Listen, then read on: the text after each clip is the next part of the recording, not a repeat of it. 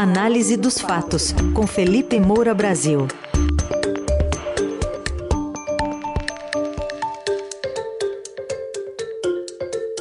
Hoje em destaque um relatório preliminar, sempre tem essa palavrinha, preliminar do PL sobre as urnas eletrônicas e também a PEC da transição, com as sugestões entregas, entregues ontem ao Congresso pelo vice-presidente eleito Geraldo Alckmin.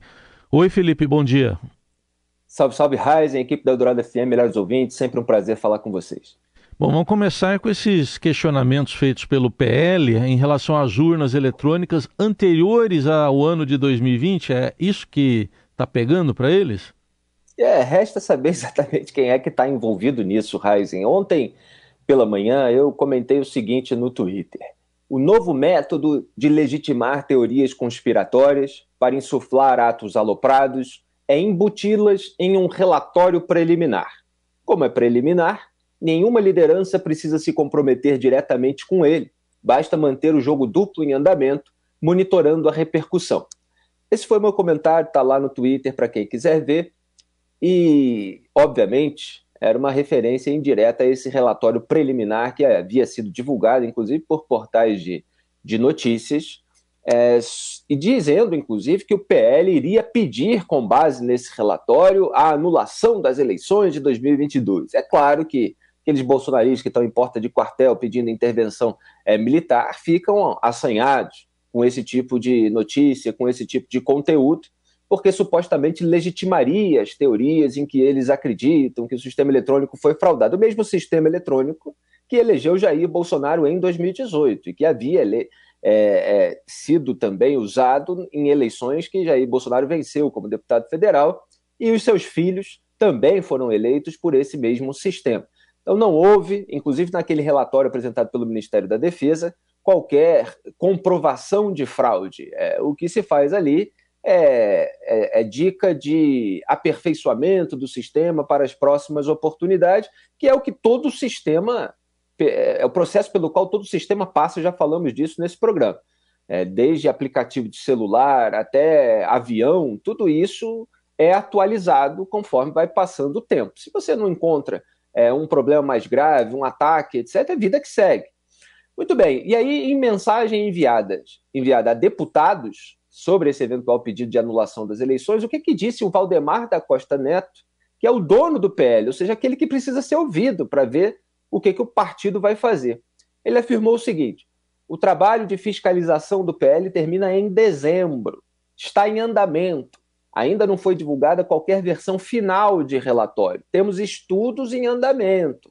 A versão publicada pelo, e aí citou o portal de notícias, é, é obsoleta e não está assinada por ninguém. Então, essa foi a declaração do Valdemar da Costa Neto. Disse que esse relatório preliminar é obsoleto e não está assinado por ninguém. Quer dizer, a gente não sabe exatamente quem é, quem, quem são os responsáveis por ter é, disseminado essas informações que ainda não são finais e é, que a gente sabe muito bem é, que são usadas maliciosamente, é, sem que haja qualquer comprovação, repito, de fraude.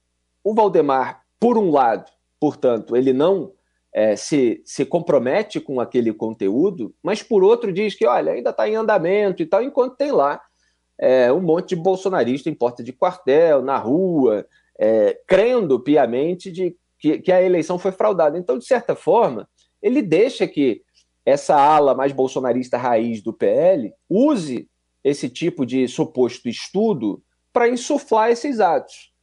Que, que, acontece dentro do PL? O PL elegeu 99 deputados federais por esse mesmo sistema eletrônico que segue na mira do bolsonarismo.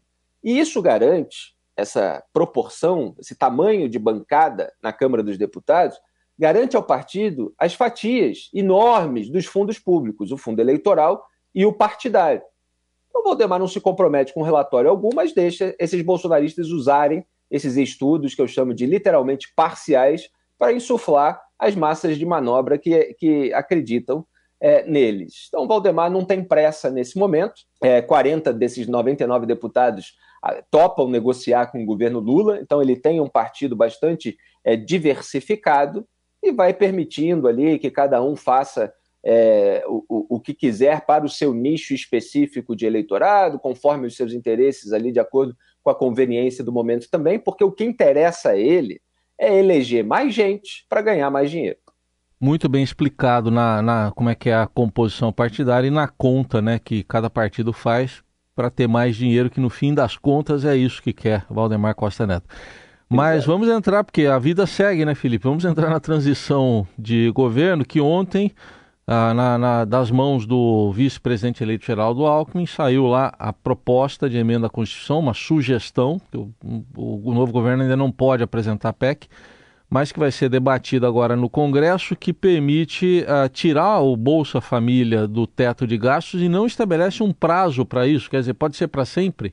Pois é, o que o Lula quer é que o Bolsa Família fique fora do teto dos gastos é, por quatro anos, o que já resolve o mandato dele. Quer dizer, já cobre aí é, durante todo o mandato o, o cumprimento dessa é, promessa de campanha e faz com que ele não tenha necessidade de negociar a cada ano com o Congresso e com o governo eventualmente mais desgastado é, a prorrogação é, é, de, dessa medida. É, é claro que tem muita gente ali no Centrão que quer que isso seja aprovado anualmente, porque assim vai poder negociar com o governo a cada vez que o governo tiver essa necessidade.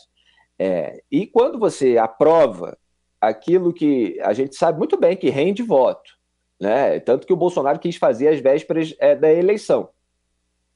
É, quando você aprova isso de cara, sem qualquer necessidade de uma contrapartida, você fica ali mais folgado até é, para ser mais irresponsável em termos fiscais. Então, por exemplo, há cobranças que o Congresso pode fazer que, que, que podem ser positivas.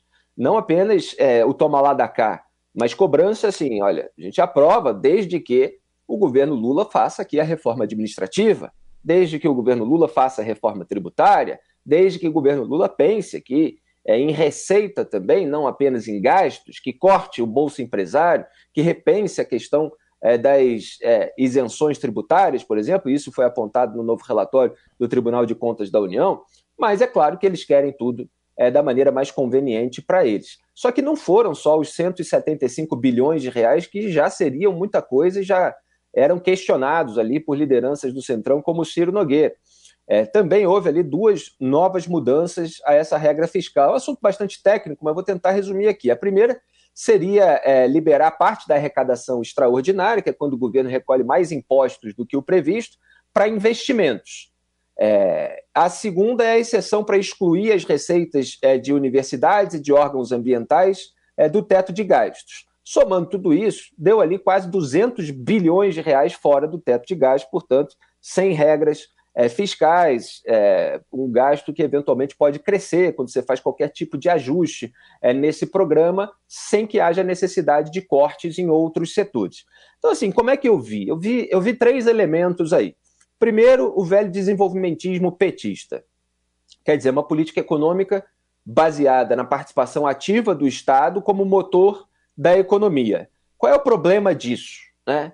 É, qual é a, verdadeira eficiência do Estado quando ele investe? Isso é muito questionável.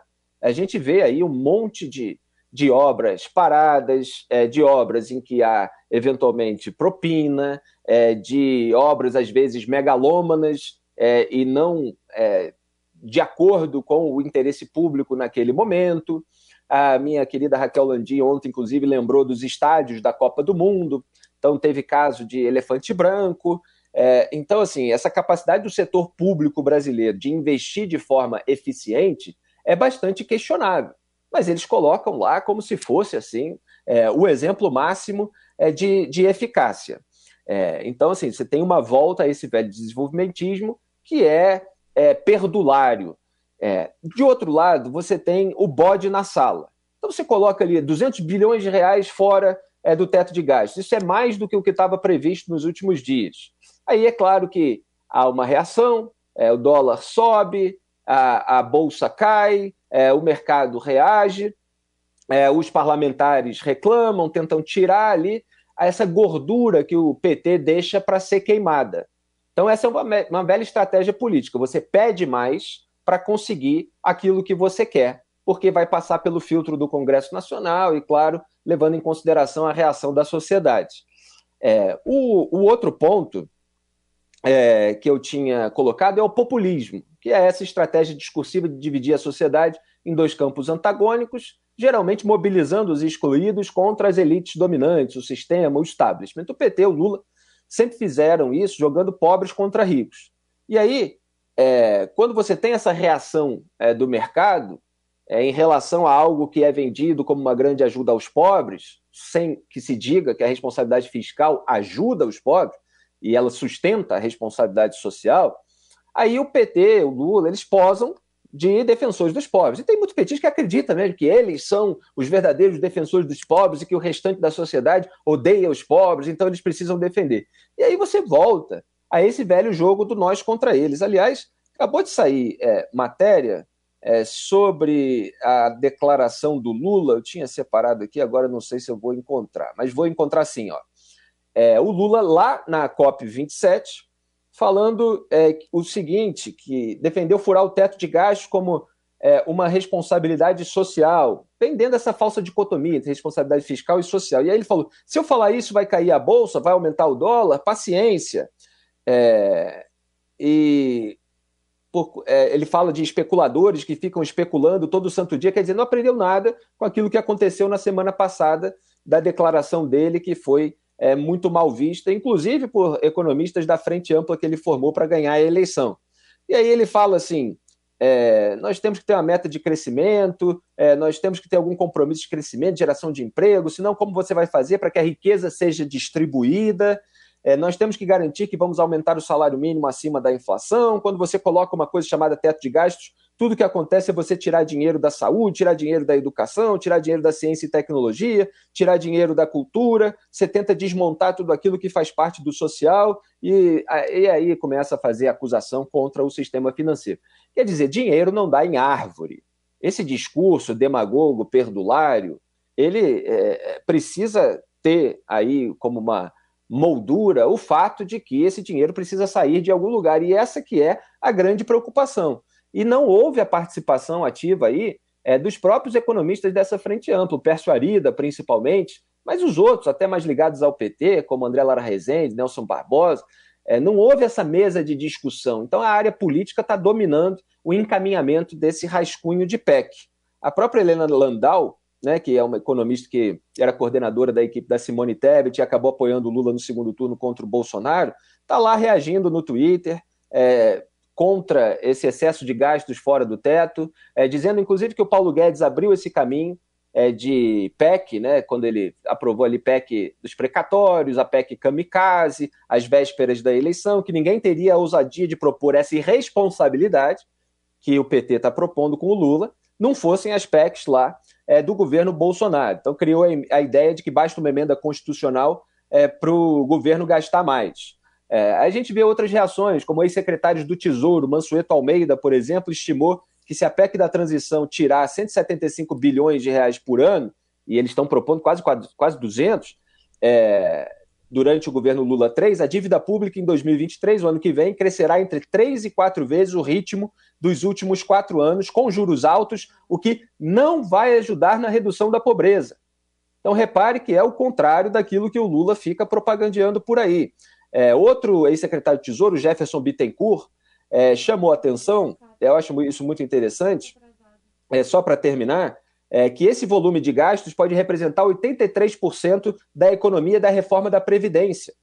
É, então, lembrando que a reforma da Previdência, ela pretendia economizar entre 800 bilhões e 850 bilhões de reais em 10 anos. Se você gasta 175 bi a cada ano, em quatro anos, você já tem aí um gasto de 700 bilhões de reais, sendo que a reforma previdenciária iria economizar 800 bilhões em 10 anos. Quer dizer, a, a gente vai tentando economizar, os políticos vão gastando cada vez mais e essa conta não fecha. Então, esse que é o problema que está sendo apontado, mas, claro, isso ainda vai passar pelo filtro do Congresso e a gente vai ter muito a discutir. Este foi o Felipe Moura Brasil com análise dos fatos, que já já vai estar no radiodorado.com.br, coluna de hoje, também nas plataformas de áudio e amanhã de volta ao vivo aqui no Jornal Eldorado. Obrigado. Até amanhã. Obrigado a todos. Tchau.